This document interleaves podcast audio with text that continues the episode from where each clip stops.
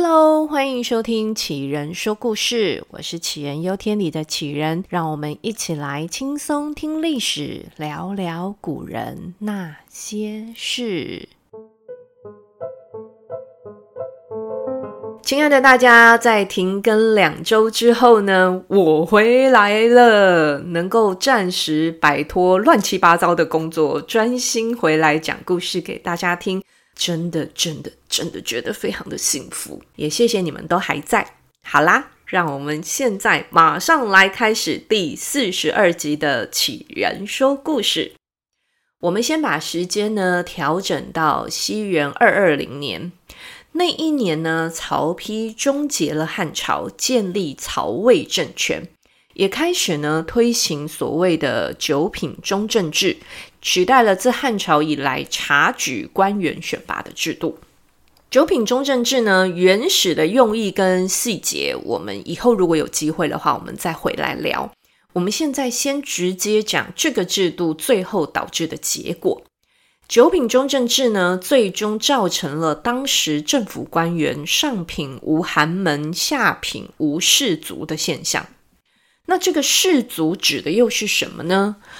嗯、我们大概可以把它理解成从士大夫、从当官的阶层衍生出来的一个体系，而这些士族呢，又多半在地方上拥有土地啊、财富。这其实也不难理解，有经济能力的家族要培养出读书人总是比较容易的。而家族里有人开始当官之后呢，也会照顾其他的族人。就这样一个拉一个，有权之后也会带来钱。这一连串的循环下来呢，过了几代，就会形成一个个足以影响政治跟社会的大家族。然后呢，就出现了我们现在很常在历史剧中听到的，呃，太原王氏、清河崔氏等等的这种称呼。我们现代人猛一听哦，这好像是在讲出生地。但这跟我们现在自称是台南人、高雄人、台北人这些是不一样的。现在的这种讲法呢，代表我们是从哪里来，或者我们的家族居住在哪里。但古时候这种自报家门啊，重点他们要表达的不是姓氏，不是籍贯，而是家族跟出身。这种称呼呢，又叫做郡望。郡呢，是当时古代行政地区划分的单位，就像我们现在的县市是一样的。望指的呢，就是望族世家。那合起来呢，就是说代表这个地区的望族，或者是从这个地方发迹的望族。有些氏族呢，甚至可以追溯到东汉时期。例如像河南的颍川城市，那个制定九品中正制的陈群，就是来自于颍川城市。而通常一个郡呢，不会只有一个大族姓氏，像是颍川除了陈氏之外，还有虞氏。虞呢是庾澄庆的那个虞。用这样的逻辑来衍生，我们把它套用回现代，应该就会有一点类似，像现在台湾在讲的板桥林家、雾峰林家、鹿港辜家这样的称呼，这样大家应该会比较好联想一点。在魏晋时期崭露头角的司马懿，他的家族就是来自于河内的河内司马氏，所以呢，司马家的晋朝，它本身就是一个由氏族建立的国家。从司马懿的孙子司马炎篡位登基开始，到西晋灭亡，一共呢就只传了四任的皇帝，而且呢中间还经历了十五年司马家兄弟你砍我，我杀你的八王之乱。那也因为八王之乱，让北方的游牧民族有了往南侵略的机会。最终呢，匈奴攻入西晋的首都洛阳，这一路上啊，烧杀掳掠，据说呢，包含王公贵族、平民百姓在内，总计有三万多人死于这一场永嘉之乱。而在北方西晋的皇室几乎全数罹难。这一场灾难呢，也使得北方的士族大量的往南迁移。而这时，琅琊王司马睿。他原本呢，就是一个行事低调、不引人注意的王爷，又在战乱之前呢，就离开了首都洛阳，回到他自己的封地，也因此他闪过了八王之乱跟永嘉之乱。而给他这些 good idea 的呢，就是他当时倚重的幕僚王导。那王导就是出身超级氏族琅琊王氏。王导不只建议司马睿回到封地，还在永嘉之乱发生之前呢，就劝他把驻地再往南搬迁到以前东吴的旧都建业，也就是现在的中国江苏南京啦。但建业呢，是江东士族的地盘，一开始呢，江东士族是没有人想要鸟司马睿的。搬家都搬了一个多月了，连半个客人都没有。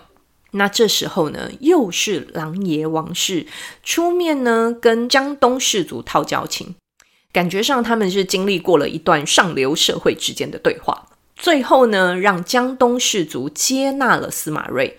司马睿呢，也招募了当时江东士族的青年才俊进入他的幕僚体系，这感觉就像是水帮鱼，鱼帮水。而当北方的杀戮告一个段落之后，西晋最后一个皇帝被杀的消息传到了建业，司马睿呢，也就顺势登基称帝，成为东晋的开国君主。而在司马睿登基典礼上呢，他邀请了他最依赖的重臣王导，跟他一起坐上龙椅。那当然啦、这个非常过于热情的邀请呢，最终是被王导拒绝了。真坐上去也太不像话了。但呢，也就有了王与马共天下的说法。马呢，指的是司马家；王呢，当然就是琅琊王氏了。就此呢，展开了东晋被士族捆绑一百多年的序幕。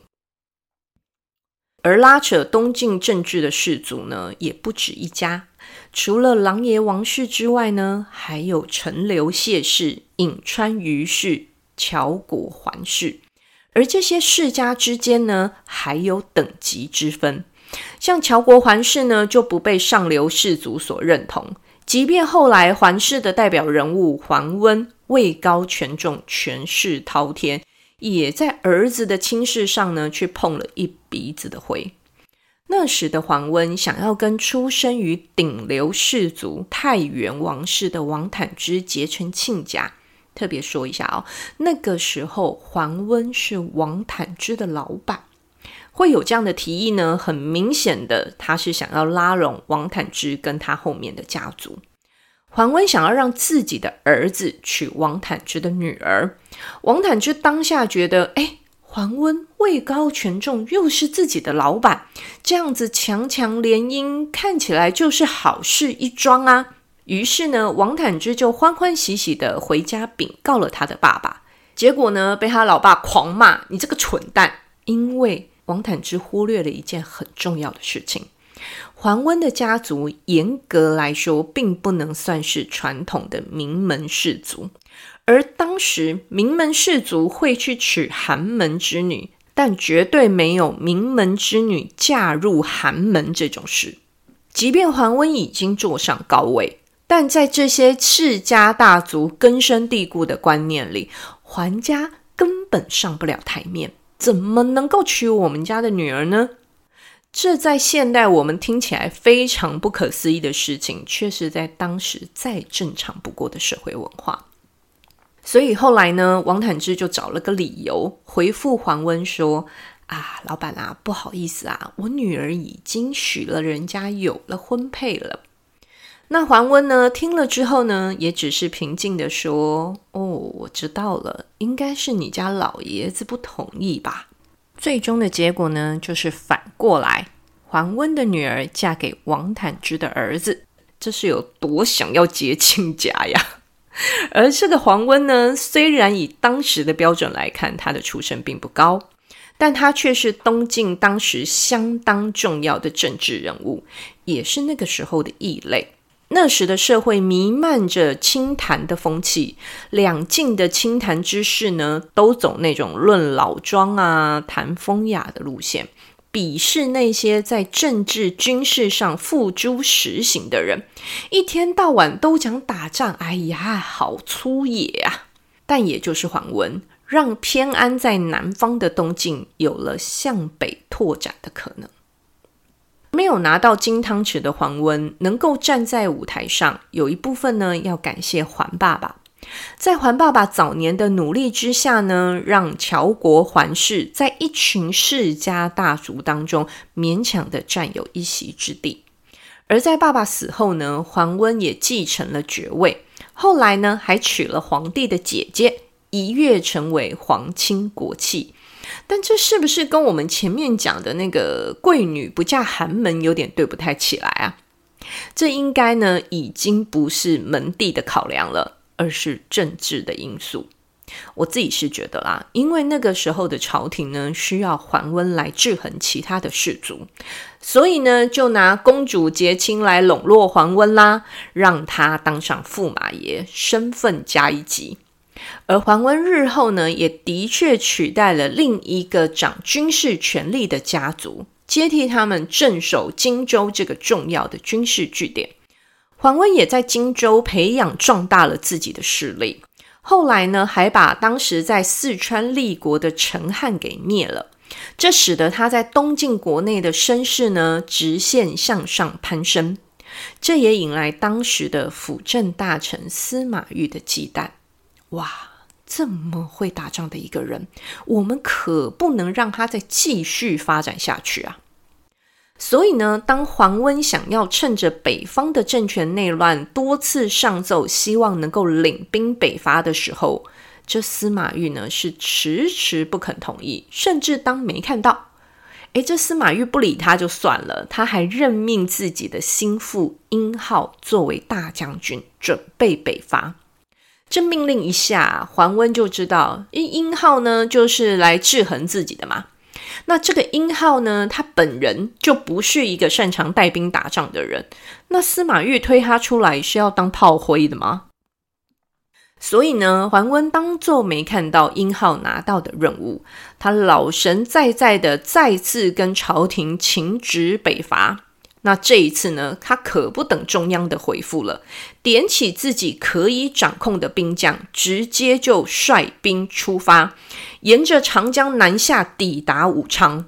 而武昌距离首都建业已经没有很远了，这个举动可把朝廷给吓坏了。你桓温这是要北伐呢，还是要篡位啊？那这活生生的就是桓温的一场军事表演。他把他的实力展现给中央掌权的那一群人看看，最终在司马懿的书信劝说之下呢，桓温退兵回到了荆州，结束了这一场军演。而在桓温退兵之后呢，司马懿也立刻送上一颗乖乖糖，晋封桓温为太尉。而这司马懿呢，也算是演足了诚意，而桓温也摆足了声势。那那个被指定要北伐的殷浩，后来呢？他真的有出门吗？有的，但只能说他真的是个倒霉的炮灰啦。殷浩的北伐呢，屡战屡败，这可让桓温逮到了好机会，直接上奏参了他一本，硬逼着司马昱把殷浩给废黜罢官。这件事情呢，也展现了桓温的权势跟能耐。连当时位高权重的辅政王爷司马昱都拿他没办法，桓温呢，也就是从这个时候开始，一步步的推进他的权力跟野心。而挡在桓温面前的，除了司马家的皇权之外，还有那些世家大族。桓温在地方培养实力的时候呢，他就网罗了许多优秀士族子弟，成为他的幕僚。像我们前面提到的太原王氏的王坦之，还有陈郡谢氏的谢安，高平郗氏的郗超。而这些人呢，可不单单只有单一个体，也代表了他们背后的家族。虽然世家大族在心里看不起桓温。但为了家族的未来跟势力的拓展，也必须要向桓温靠拢。桓温知人善任的能力呢，跟当时辅政的司马昱比起来，真的是好太多了。想想那个倒霉的殷浩，好好的一个行政人才，却被往军事的路上推，就这样活生生的断送了殷浩的政治前途。而桓温的幕僚却都在不同的阶段帮助他达成目标。不过说也有趣，曾经被他所用的王坦之跟谢安，后来却成为他夺权路上最大的路障。当时的权力核心，一个是连续辅佐三代帝王的王爷司马昱，一个呢是连立赫赫战功、声望极高的大将军桓温。这两个相差八岁的政治明星，接下来会如何过招呢？让我们下一集再继续说他们的故事。感谢你今天的收听。如果你喜欢杞人说故事，就请订阅、送好评，外加推荐给你身边也喜欢听故事的好朋友啦。我们下集再见，大家拜拜。